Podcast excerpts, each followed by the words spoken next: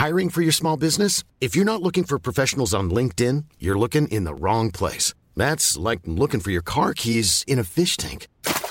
LinkedIn helps you hire professionals you can't find anywhere else, even those who aren't actively searching for a new job but might be open to the perfect role. In a given month, over 70% of LinkedIn users don't even visit other leading job sites. So start looking in the right place. With LinkedIn, you can hire professionals like a professional. Post your free job on linkedin.com slash people today.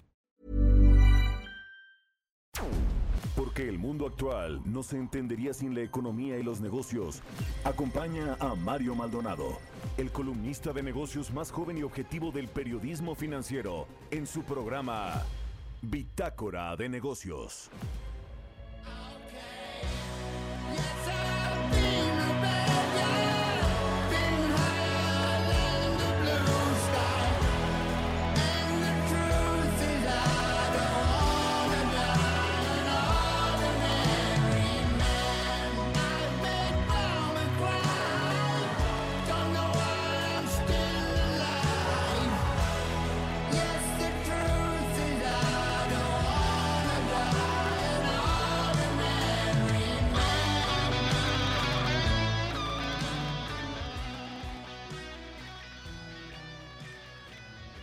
tal? ¿Cómo está? Muy buenos días, bienvenidos a Bitácora de Negocios. Yo soy Mario Maldonado y me da mucho gusto saludarlo en este lunes 6 de abril del 2020. Saludo con mucho gusto a nuestros amigos que nos escuchan aquí en la Ciudad de México por la 98.5 de FM, a nuestros amigos de Guadalajara, Jalisco, allá nos escuchan por la 100.3 de FM, en Tampico por la 92.5 en Villahermosa, Tabasco por la 106.3, en Acapulco, Guerrero a través de la 92.1, en Tijuana, Baja California por la 1700 de AM y en el Estado de México por la 540 de AM, también en la única en Texcoco por la 89.3 de FM y saludo con mucho gusto por supuesto a quienes nos siguen a través de la página heraldodemexico.com.mx nos escuchamos en todo el país a través de esta eh, forma de eh, la página de México a través de internet y por supuesto a través de las aplicaciones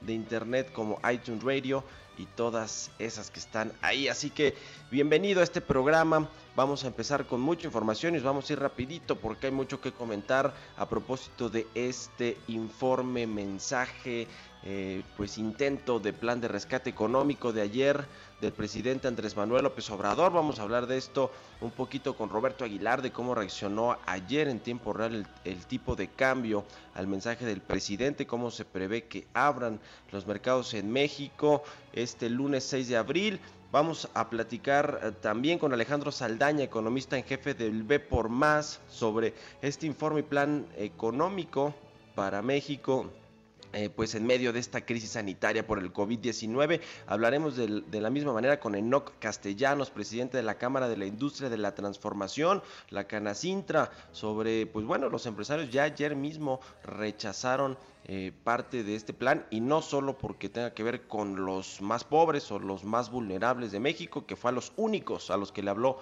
ayer el presidente López Obrador, sino porque deja en el camino varadas a muchas pequeñas, medianas empresas. Deje usted a las grandotas, las pequeñas y las medianas. De eso le voy a hablar al ratito también en mi comentario editorial. Y vamos a hablar también con Alfonso Ramírez Cuellar. Él es dirigente interino de Morena, es expresidente de la Comisión de Presupuesto y Cuenta Pública de la Cámara de Diputados. Usted se acuerda, él encabezó esta, esta, eh, pues, eh, eh, esta presidencia de la Comisión de Presupuesto y Cuenta Pública. Y bueno, pues ellos presentaron también un análisis del rescate económico que se podría hacer en México y pues ni ese tomó en cuenta el presidente López Obrador ni el de su propio partido Morena, el que fundó. En fin, creo que esto dice mucho.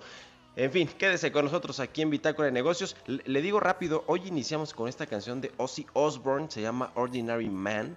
Eh, es, un featuring con Elton John, es decir, es un dueto con Elton John. Y esta semana vamos a estar escuchando canciones de los mejores discos hasta el momento de este 2020, según la revista británica NME. Así que bueno, iniciamos con esta en este lunes. Gracias por seguir con nosotros. Le dejo el resumen de las noticias más importantes con las que usted tiene que arrancar este lunes 6 de abril. Lo tiene Jesús Espinosa. Comenzamos.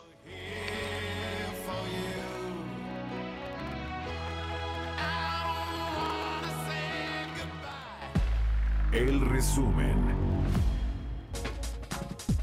El presidente Andrés Manuel López Obrador señaló en su informe trimestral que se bajarán los sueldos de los altos funcionarios públicos y se recortarán gastos de publicidad, viáticos y compras a proveedores, entre otras medidas también para enfrentar el coronavirus. Decidimos no aumentar los precios de los combustibles como se hacía en periodos de crisis. Ahora Pemex vende la gasolina en 30% menos que antes de la pandemia. Se bajarán los sueldos de los altos funcionarios públicos y se eliminarán los aguinaldos desde el cargo de subdirectores hasta el de presidente de la República. Se tienen los recursos para contratar de manera adicional a 45 mil médicos y enfermeras en estos nueve meses anunció que aún con la depreciación del peso por la crisis sanitaria se hará lo imposible para mantener el compromiso de no aumentar la deuda pública en términos reales. A pesar de todo, estamos haciendo hasta lo imposible para mantener el compromiso de no aumentar la deuda pública. Aquí recuerdo que en el tiempo que llevamos en el gobierno no hemos aumentado la deuda pública en términos reales. El presidente dijo que se sigue en marcha la construcción del aeropuerto de Santa Lucía, la rehabilitación de las refinerías en el país, así como la refinería en Dos Bocas, Tabasco. En tanto, Pemex dispondrá de un recurso extra de 65 mil millones de pesos porque se reducirá su carga fiscal. En cuanto al tren Maya, precisó que el próximo 30 de abril se firmará el contrato de obra del primer tramo. Se firmará el contrato de construcción del primer tramo del tren Maya y en mayo acordaremos la construcción de cuatro tramos más Solo dejaremos pendientes para 2022 485 kilómetros que construiremos con la participación de los ingenieros militares. Los partidos de la Revolución Democrática y Acción Nacional en la Cámara de Diputados consideraron que el anuncio presidencial de este domingo carece de un plan emergente ante el COVID-19, mientras que la morenista Dolores Padierna respaldó lo dicho por el mandatario. El coordinador nacional del partido Movimiento Ciudadano, Clemente Castañeda, afirmó que el informe trimestral y acciones anunciadas para enfrentar el COVID-19 del presidente Andrés Manuel López Obrador fue un reflejo de la frivolidad del demagogo. El plan de reactivación económica anunciado por el presidente Andrés Manuel López Obrador fue, según la iniciativa privada, una decepción que ha dejado a las empresas actuar por su cuenta. El dirigente de la Coparmex, Gustavo de Hoyos Walter, expuso en Twitter que en el mensaje del presidente no se anunció ninguna medida relevante para afrontar la crisis económica por el coronavirus. Bitácora de negocios. El editorial.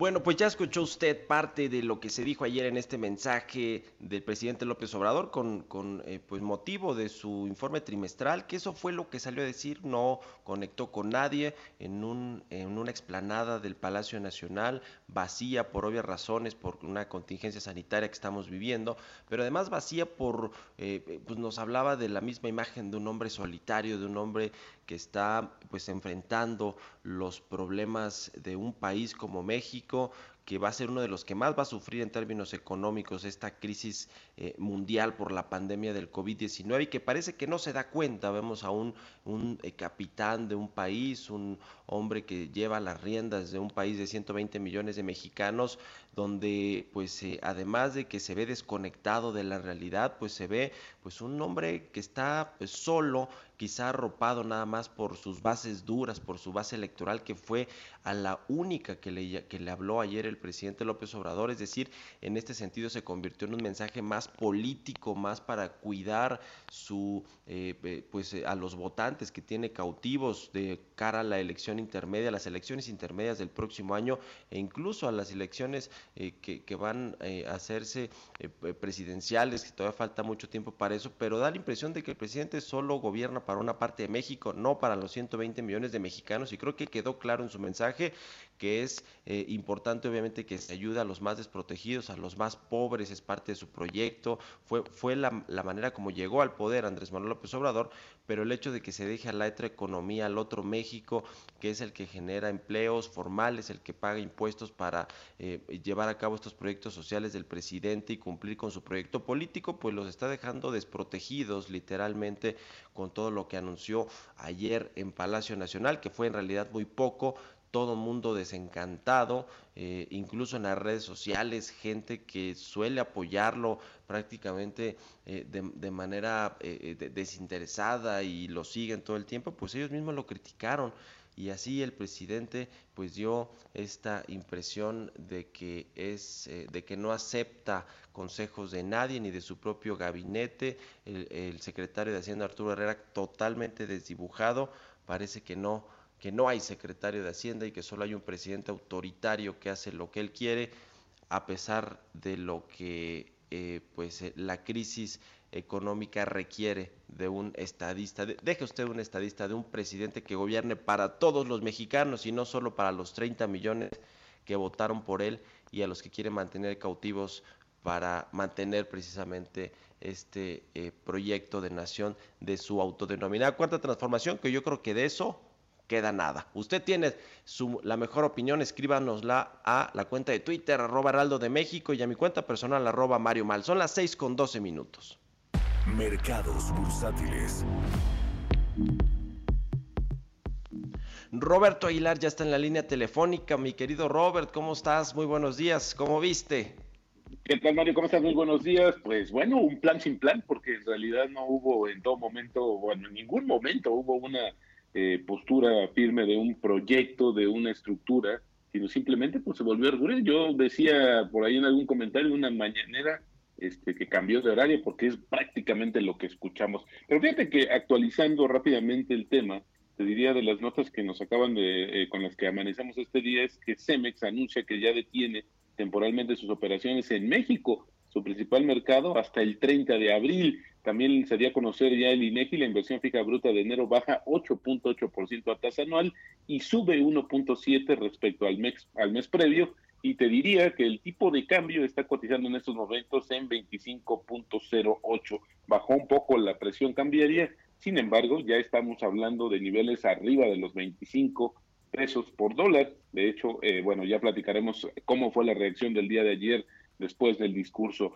Fíjate que los precios del petróleo iniciaron la semana a la baja, luego de que se retrasaran más bien eh, eh, las negociaciones entre Arabia Saudita eh, y Rusia que iniciarían hoy para disminuir los niveles de producción. Así el crudo comenzó a ceder la histórica recuperación de más del 35% que acumuló la semana pasada Mario y regresa la incertidumbre sobre la posibilidad de lograr un acuerdo que se reflejó parcialmente en los mercados financieros internacionales. También te diría que, eh, bueno, pues que la baja del petróleo no fue tan drástica y luego una parte de los inversionistas fue más optimista por la aceleración en el número de decesos y nuevos casos del coronavirus, sobre todo en Italia, Francia, España y Alemania. Vamos, están reportando casos, pero ya son días consecutivos que las tasas son menores. Esta es una buena noticia, que así fue lo la consideró justamente una buena parte del mercado financiero.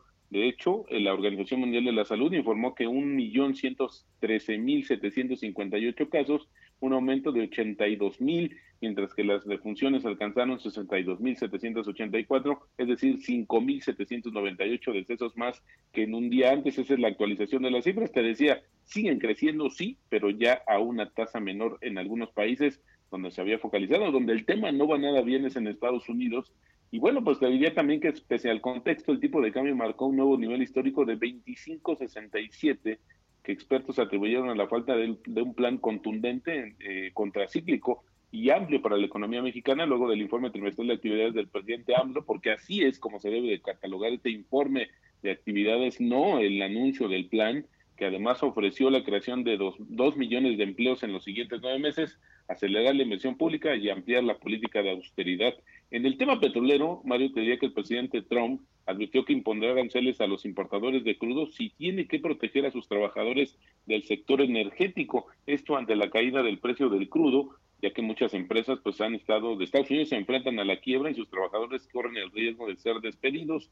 Y ya habíamos eh, comentado pues la, el papel protagónico que ha tenido precisamente el presidente Donald Trump pues para intermediar entre Rusia y Arabia Saudita pero bueno, por el momento no se ha logrado, se tiene que reprogramar esta reunión y te, diría que el año pasado Estados Unidos importó más de un millón de barriles diarios de Rusia y Arabia Saudita, así es que tiene pues razón de poder imponer estos aranceles. El presidente de la Reserva Federal de San Luis dijo que el plan de alivio económico por 2.3 trillones de dólares aprobado por el Congreso tiene un tamaño adecuado, pero que por lo que es probable que no sea necesaria una nueva iniciativa de alivio si se ejecuta bien. Sin embargo, hay algunos legisladores que están pidiendo un nuevo plan de apoyo. Rápidamente te diría que el miércoles tendremos las minutas de la decisión de política monetaria en Estados Unidos, jueves las solicitudes de ayuda por desempleo el 4 de abril, confianza de los consumidores de abril y el viernes la inflación de marzo. En México, bueno, ya dimos a conocer la inversión fija bruta de enero. Mañana la inflación de todo el mes de marzo, donde se espera una tasa anual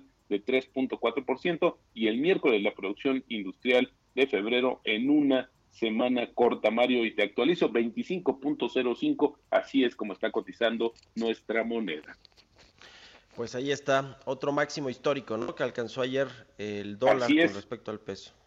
Así es, Mario. Y bueno, pues hoy ya estamos hablando incluso de algunos, del, algunos hablan del nivel de 26 pesos por dólar, que estaría cercano. Vamos a ver, ojalá y se equivoquen, pero creo que la presión y la combinación de esta falta de contundencia en México, pues sí, nos hará todavía una economía mucho más débil y alejada al rebote que potencialmente tendrá el mundo después de que atraviese la peor parte en términos de la contingencia sanitaria por el coronavirus, Mario. Pues ahí está, quedó borrado completamente el discurso del presidente, este peso fortachón, que era pues prácticamente lo único que él sabía, eh, que, eh, decía que estaba fuerte su economía y que México y sus políticas, bueno, pues eso yo creo que eh, casi nunca más. Pero bueno, mi querido Robert, muchas gracias. Un abrazo. Mario, muy buenos días. Muy buenos días, sígalo. A Roberto Aguilar en Twitter, Roberto AH, 6 con 17 minutos. Mario Maldonado en Bitácora de Negocios. Y yo, a propósito de este mensaje de ayer del presidente López Obrador, vamos a presentarle una serie de frases, las más importantes con respecto al tema económico, que como ya he escuchado, pues hubo poco, pero bueno, eh, finalmente anunció algo el presidente López Obrador. Vamos a escuchar este collage de frases que nos preparó nuestro jefe de información, Jesús Espinosa. Les anticipo que a pesar de los pesares, saldremos adelante, porque son más nuestras fortalezas como nación que las debilidades o flaquezas. Tomamos la decisión de dejar la conducción de toda la estrategia sanitaria a los médicos especialistas y científicos, que dicho sea de paso, son eminencias. Desgraciadamente, todavía falta tiempo y según los especialistas, la parte más difícil de la epidemia está por llegar.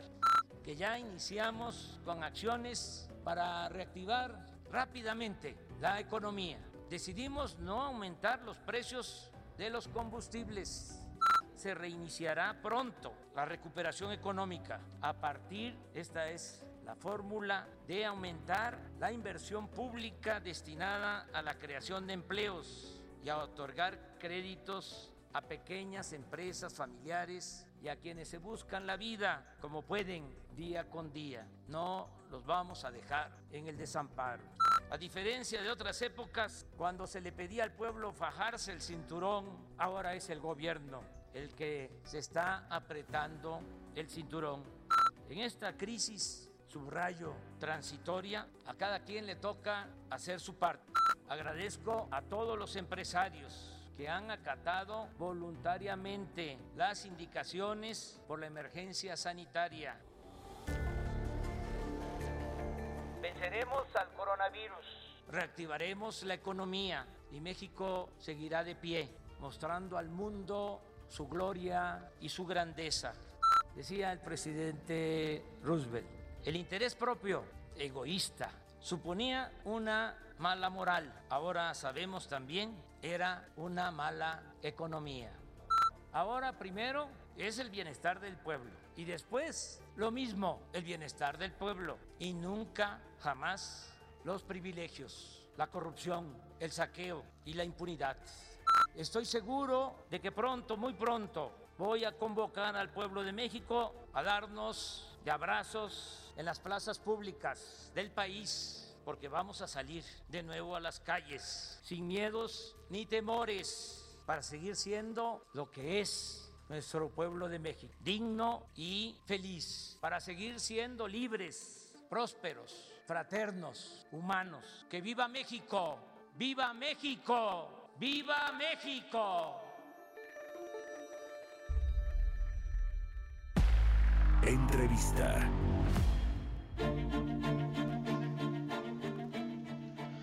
Bueno, pues ahí está eh, parte del discurso del presidente Andrés Manuel López Obrador ayer en Palacio Nacional.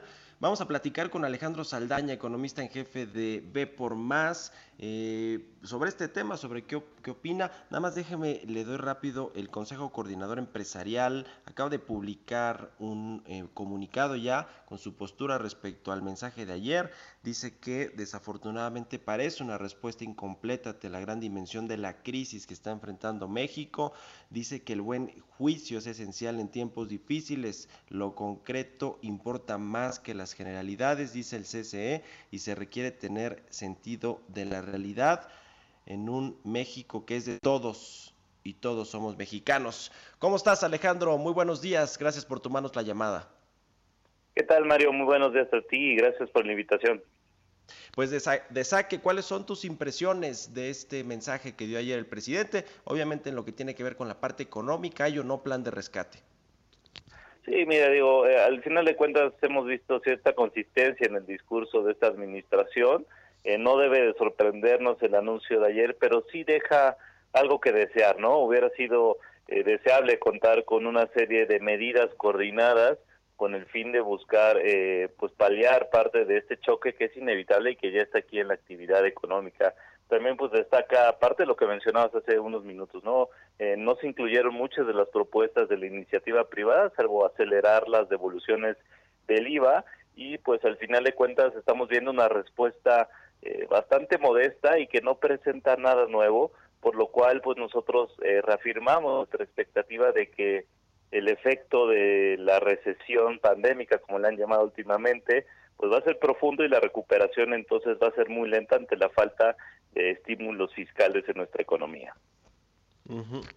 A ver, eh, se critica que el presidente le habla solamente a una parte de México, que efectivamente pues son los más pobres, los que requieren efectivamente una ayuda del gobierno, que les tienda la mano, que les dé transferencias directas, que aumente los programas sociales. Creo que esa parte está bien, y la crítica es que se olvida de la clase media y por supuesto de los medianos empresarios, pequeños y medianos empresarios que finalmente generan buena parte de la actividad económica, generan eh, eh, impuestos para cubrir estos programas sociales. A ver, ¿por qué es importante también, eh, no digamos salvar, pero sí mirar a esta otra parte de la economía mexicana a través de un planes de estímulos fiscales, de aplazamiento de pagos de impuestos, de seguros para el desempleo, que el, que el gobierno sea el, el, el eh, quien respalde a quien se quede sin empleo, en fin, ¿Por qué es importante? Yo es entender un poquito de por qué el presidente sí debe hablarles también a esta otra parte de los mexicanos. Pues mira, como bien lo mencionas, pues el empleo se genera a través de, de estos agentes económicos, ¿no? Entonces, eh, gran parte de los esfuerzos que hemos visto en otros gobiernos es pues tratar de darle eh, mecanismos, no no tanto dádivas, sino mecanismos y, y, opciones a las empresas para que puedan sobrevivir estos, estos próximos meses que van a ser muy duros o están siendo ya muy duros y no van a contar con ingresos. Y en la medida en la que tú les ayudes a sobrevivir, eh, pues bueno, obviamente pues el daño en el empleo, eh, o sea, las, este va a ser menor, entonces las personas más vulnerables, los trabajadores, pues de alguna forma los estás ayudando a que pues sigan adelante, ¿no? Eh, con sus trabajos, eh, pasando esta crisis y eso va a ayudar a que la recuperación sea un poquito más rápida y más robusta, ¿no? Eh, por el otro lado, si tú no les das apoyo, si dejas que las compañías quiebren, si para sobrevivir las que puedan, pues te, tendrán que hacer despidos muy grandes, entonces al final de cuentas estás desprotegiendo indirectamente al trabajador, ¿no? Entonces, este, por eso es importante darle eh, ciertos mecanismos y opciones eh, a las empresas. Y se hablaba, pues, no, no de exenciones fiscales, pero sí de postergar el pago y darle algo, un poco de aire, ¿no? A, a, algunas de las empresas para que puedan sobrevivir. Y recordando que, pues, lo que tú mencionas es muy importante.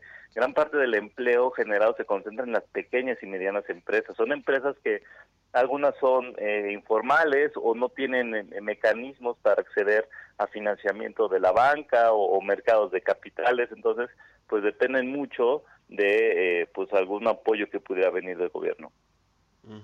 Alejandro, ¿consideras que debería el gobierno mexicano plantear sí un aumento al déficit primario, al déficit fiscal? Eh, le quitó ya este superávit de 0.7% del PIB, eh, lo dejó en menos 0.4, que es prácticamente cero, es decir, no, no, obtendrá muchos recursos, pero es un tema como tabú para el presidente, ¿no? De no endeudarse a pesar de que una crisis de este tamaño lo requiere. ¿Tú cómo ves este asunto del endeudamiento y del déficit eh, primario? Mira, la, deuda por sí sola no es buena ni mala, ¿no? El problema es cómo tú lo quieras utilizar. Es un mecanismo, al final de cuentas, al que puedes recurrir en momentos, sobre todo como estos, en el que, pues bueno, el gobierno eh, va a percibir mucho menos.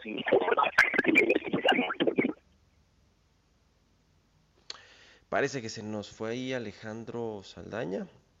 Eh, bueno, le preguntaba yo sobre este asunto de el déficit fiscal que bueno, en, lo que en, el, en, los ajustes que hizo la Secretaría de Hacienda la semana pasada, le quitó el superávit. El, superávit primario no es otra cosa más que los ingresos y egresos que tiene el gobierno federal sin, sin considerar el pago del servicio de la deuda, es decir, los intereses que tenemos que cubrir por eh, la deuda que contratamos y el hecho de tener un superávit primario, pues nos hablaba de que el gobierno estaba siendo muy responsable en el manejo de las finanzas públicas. Ya tenemos a Alejandro, nos decías Alejandro.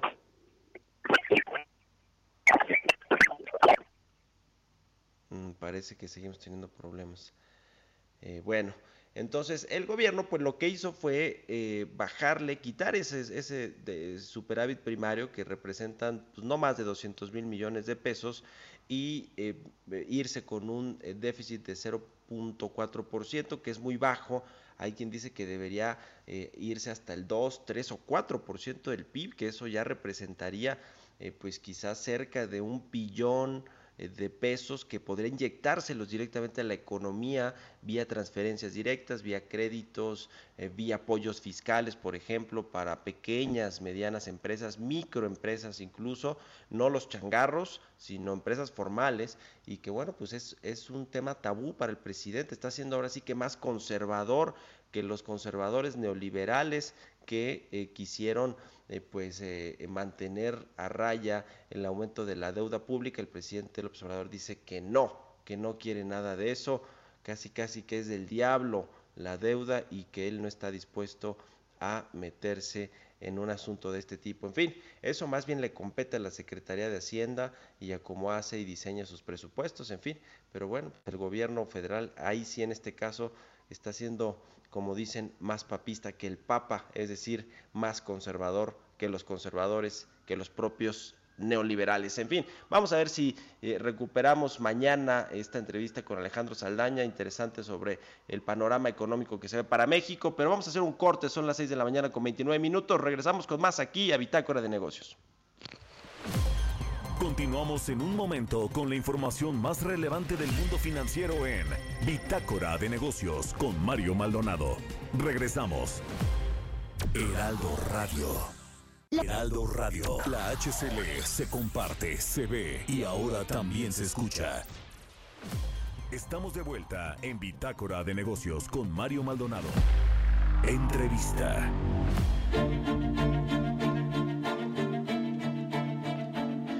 Ya estamos de regreso aquí en Bitácora de Negocios. Muchas gracias por seguir con nosotros. Son las 6 de la mañana con 33 minutos y vamos a platicar con Enoc Castellanos, el presidente de la Cámara de la Industria de la Transformación, la Canacintra. Enoc, ¿cómo estás? Muy buenos días. Muy bien, dentro de lo que cabe, Mario. Espero que tú también. Un saludo al auditorio. Buenos días. Muchas gracias, Eno, como siempre, por tomar la llamada. Pues a ver, ¿qué te pareció ayer el discurso? Ustedes hace una semana precisamente le presentaron al gobierno federal una serie de medidas, un decálogo para enfrentar esta crisis. Parece que poco eh, tomó en cuenta el presidente, no solo de ustedes, sino del resto de las cúpulas empresariales. ¿Qué te pareció el mensaje y el plan, eh, Enoc? Pues eh, por lo menos decepcionante.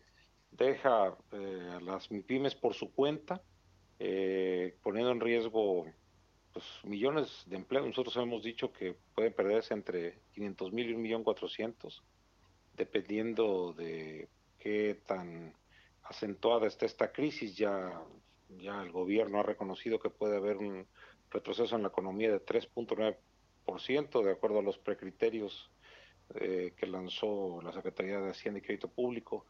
Y, eh, y bueno, pues vimos la reacción en la paridad peso-dólar, que, que superó los 25 pesos con 50 centavos.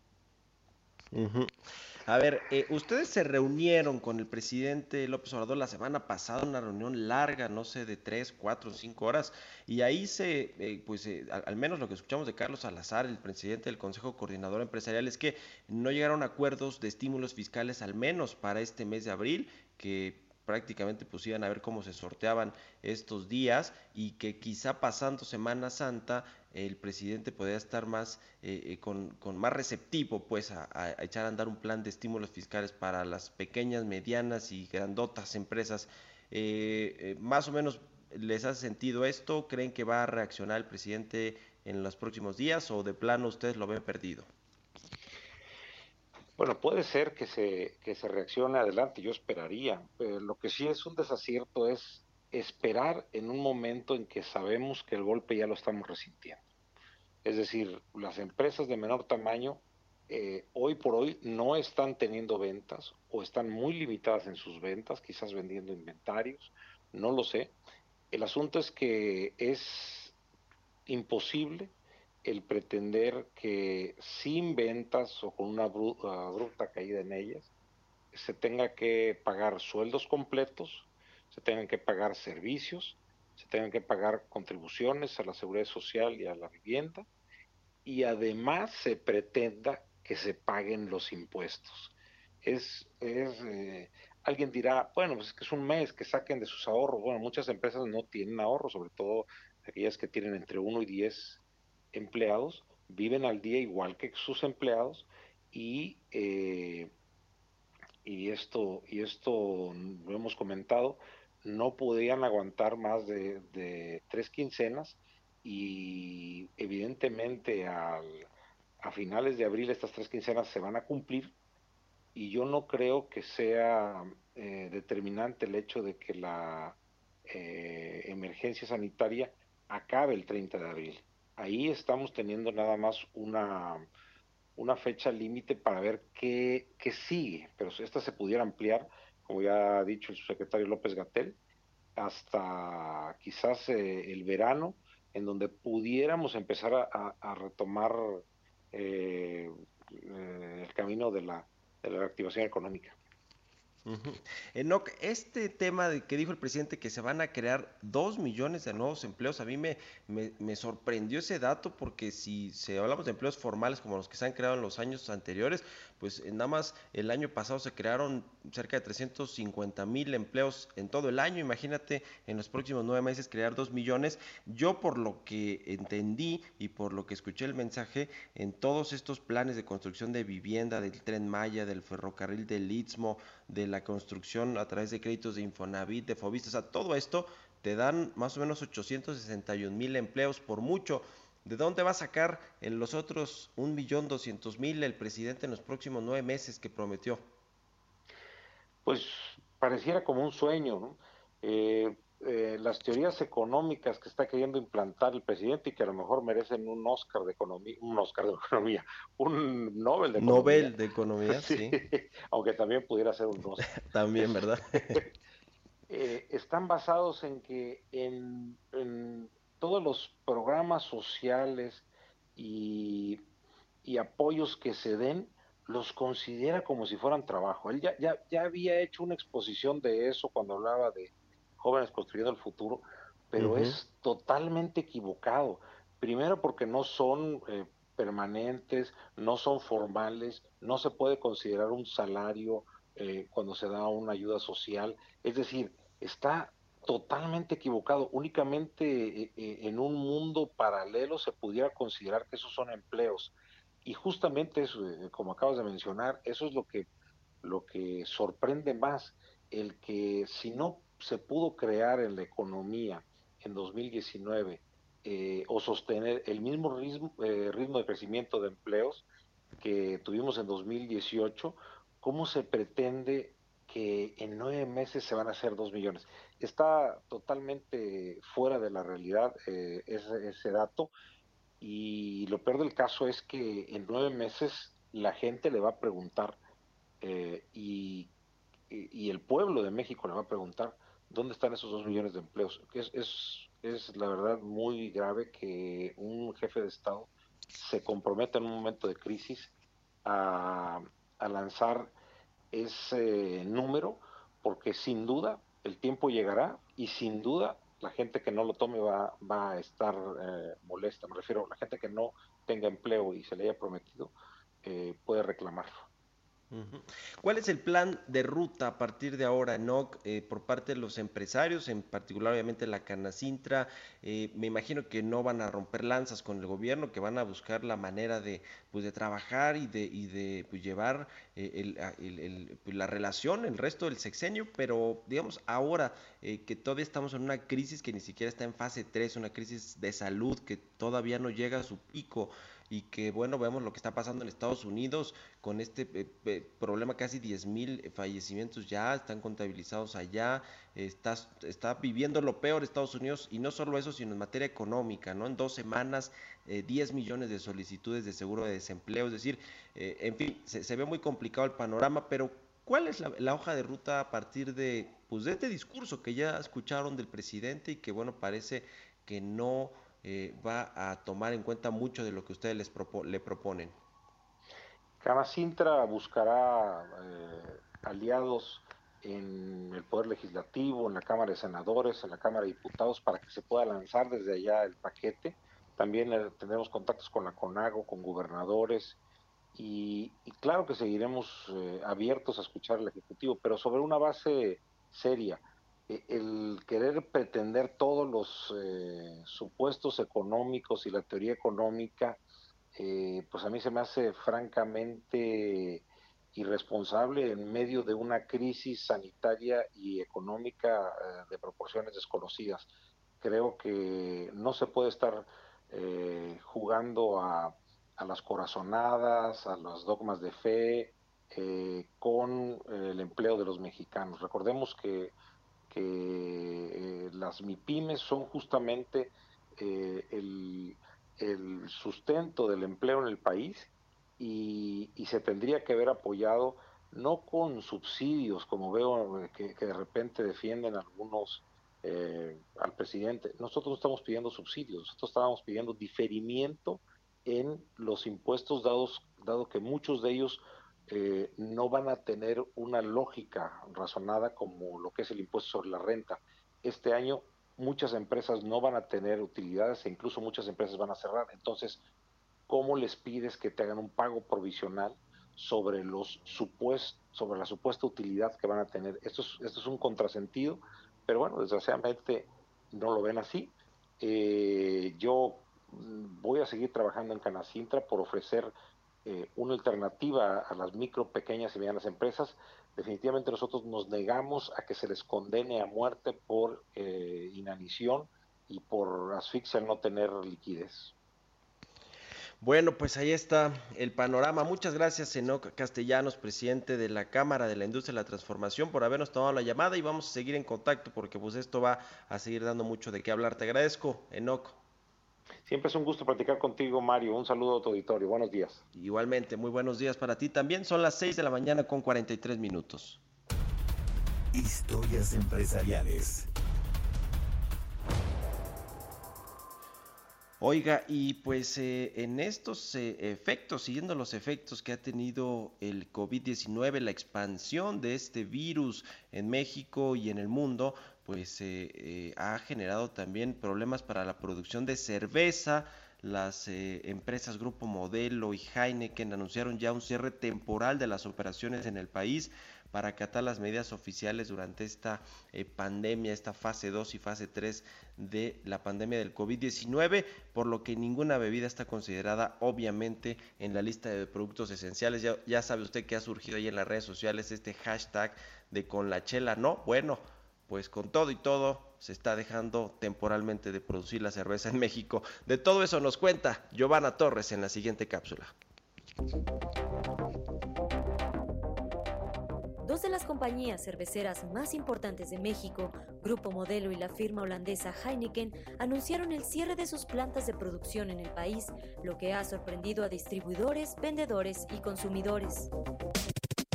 Heineken, cervecera que en el 2010 se fusionó con la cervecería Cuauhtémoc Moctezuma, que produce algunas de las cervezas más vendidas en el país, anunció que suspenderá producción y distribución en las siete plantas que opera en territorio nacional. Mediante un comunicado, la compañía aclaró que puede ser adquiridos los productos que se tienen en existencia en los puntos de venta acostumbrados. Sin embargo, no especificó cuándo reanudará la producción y distribución de sus productos. Según datos de la Cámara de la Cerveza, los mexicanos consumen más de 6 litros de esta bebida al mes, aunque en la temporada de fin de año esta cifra sobrepasa los 7 litros y a nivel mundial México ocupa el sexto lugar en consumo y el segundo en América Latina. Bajo la etiqueta hashtag México sin cerveza, miles de mexicanos han optado por enviar mensajes haciendo evidente su desacuerdo con la medida. Un informe del Grupo Consultor de Mercados Agrícolas GCMA apuntó que entre los productos agroalimentarios más exportados en 2019 fueron la cerveza, con ventas por un valor de 4.857 millones de dólares. La cervecera Grupo Modelo, fundada en 1925, también decidió detener la producción de esta bebida alcohólica al no ser un insumo de primera necesidad. Sin embargo, cerca del 70% de los hogares mexicanos compran cerveza. La preferida entre los consumidores es la cerveza clara, mientras que la obscura solo la toma el 9%. Tras el anuncio de las cerveceras, en los estados del norte del país se registraron compras de pánico. Monterrey registra el mayor consumo, unos 72 litros de cerveza por persona al año, superando a otras ciudades como Cancún, Guadalajara y la Ciudad de México. Para Bitácora de Negocios, Giovanna Torres. Entrevista. Y bueno, pues vamos a platicar ahora con Alfonso Ramírez Cuellar. Él es eh, el dirigente interino de Morena y bueno, usted también sabe, fue presidente de la Comisión de Presupuesto y Cuenta Pública. Alfonso, ¿qué tal? Muy buenos días. Buenos días, muchísimas gracias, muy amable por la oportunidad. Gracias a ti por tomar la llamada. Bueno, ayer finalmente se llevó a cabo este mensaje del presidente Andrés Manuel López Obrador, este informe trimestral que, bueno, aprovechó para hablar del tema de la pandemia del COVID-19 y del plan económico que tiene su gobierno para, eh, pues, eh, salir de esta crisis. Ustedes publicaron ayer, ahí en Morena, este acuerdo de unidad y solidaridad nacional, donde hablan de varias medidas eh, que proponen para echarse a andar y reactivar la economía. A ver, de entrada, Platícame cómo viste el mensaje de ayer del presidente y entramos en materia sobre este acuerdo que propone. Bueno, yo creo que el presidente dio certeza de eh, las políticas donde está decidido a atender eh, a los enfermos, cuidar la vida de los mexicanos.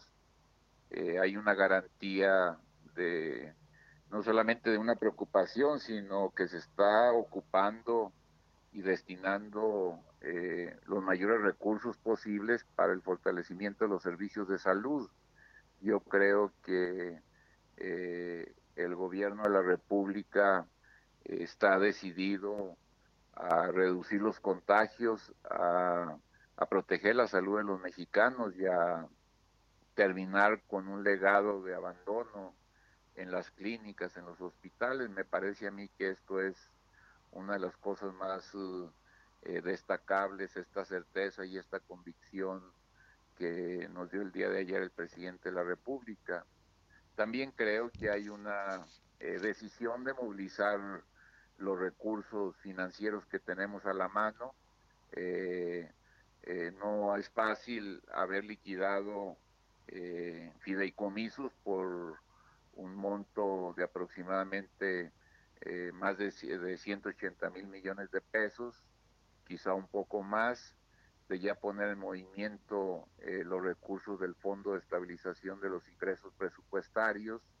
Es decir, hay una idea de meterle eh, mayor impulso al gasto gubernamental para reducir los efectos de la, de la crisis y las dificultades económicas, poniendo al centro pues el empleo y la atención a las personas más vulnerables, ¿no?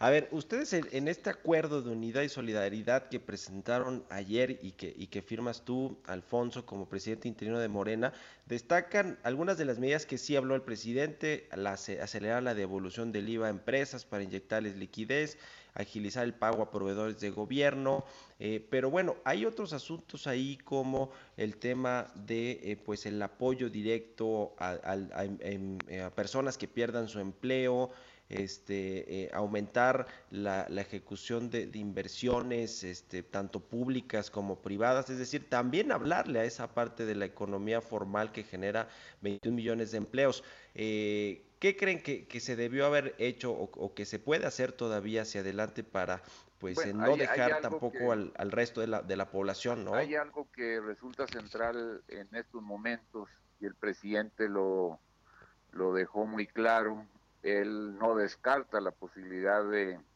eh, recurrir a nuevos financiamientos. Está haciendo hasta lo imposible por no endeudar más al país, eh, pero pues yo creo que en el mundo lo que hemos visto es eh, pues un flujo, un movimiento de recursos multimillonarios donde el acceder a líneas de crédito y a financiamiento y a déficit se, ha convertido en, la palanca para enfrentar eh, pues la crisis que estamos viviendo. Creo que eh, eh, no podemos nosotros descartar, sobre todo porque el presidente está actuando con mucha flexibilidad, está atendiendo día con día las preocupaciones y, y las proyecciones de la economía yo creo que necesitamos una movilización de recursos mucho mayor, un volumen multimillonario eh, eh, de dinero, porque necesitamos eh, pues evitar un desplome todavía mucho más profundo de la economía. El presidente ayer lo dejó entrever, va a ser hasta lo imposible por no contratar nueva deuda, pero no descartó esta posibilidad y yo creo que en los próximos días tendremos que ir valorando pues la necesidad de hacer uso de las líneas de crédito que tenemos eh, con el objetivo de poner en movimiento pues lo que está ocurriendo en la actualidad. Hoy lo responsable no es tanto no endeudarse sino lo que está eh, sugiriendo como en muchas otras etapas de la, de la humanidad pues es la inyección de una gran cantidad de gasto público que solamente puede venir de nuevas líneas de financiamiento para enfrentar las dificultades en los países. También hay una cosa que es eh, muy cierta y que dijo ayer el presidente.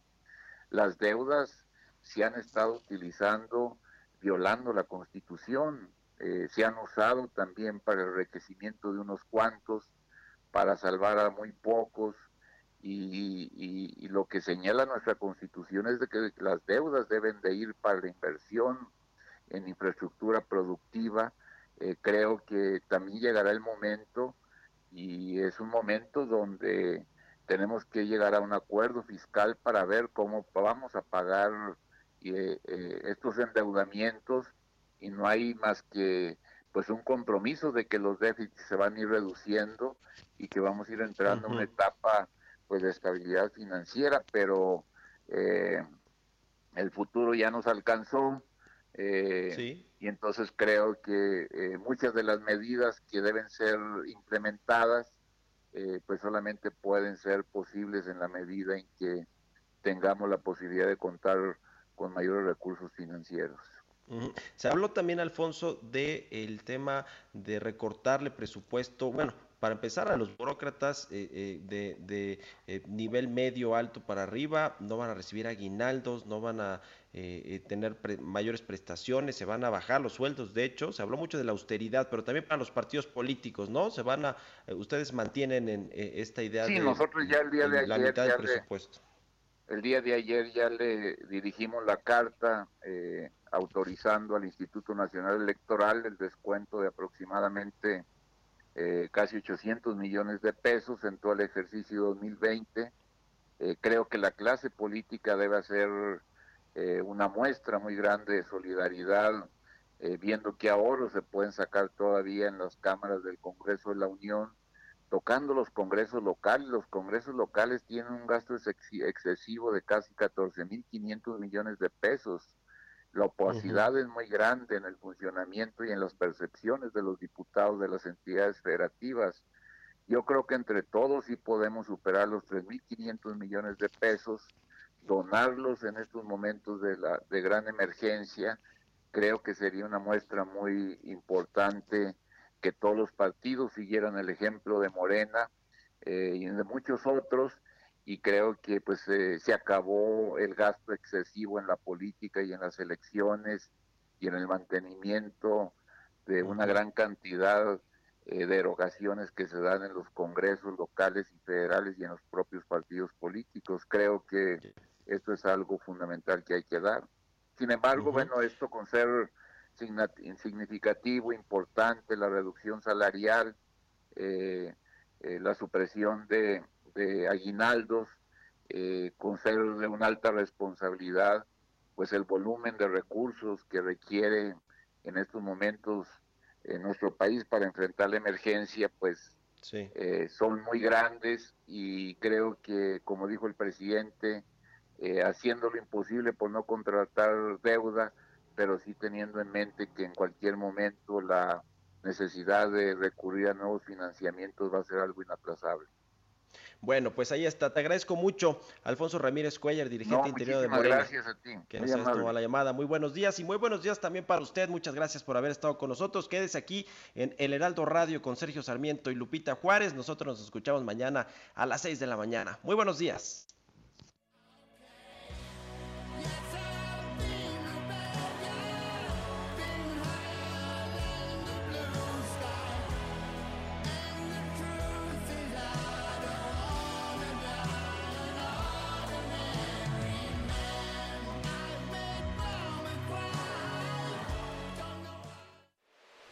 Esto fue Bitácora de Negocios con Mario Maldonado, donde la H suena y ahora también se escucha. Una estación de Heraldo Media Group.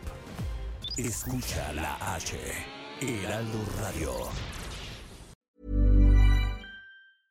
Hey, it's Paige DeSorbo from Giggly Squad. High quality fashion without the price tag. Say hello to Quince.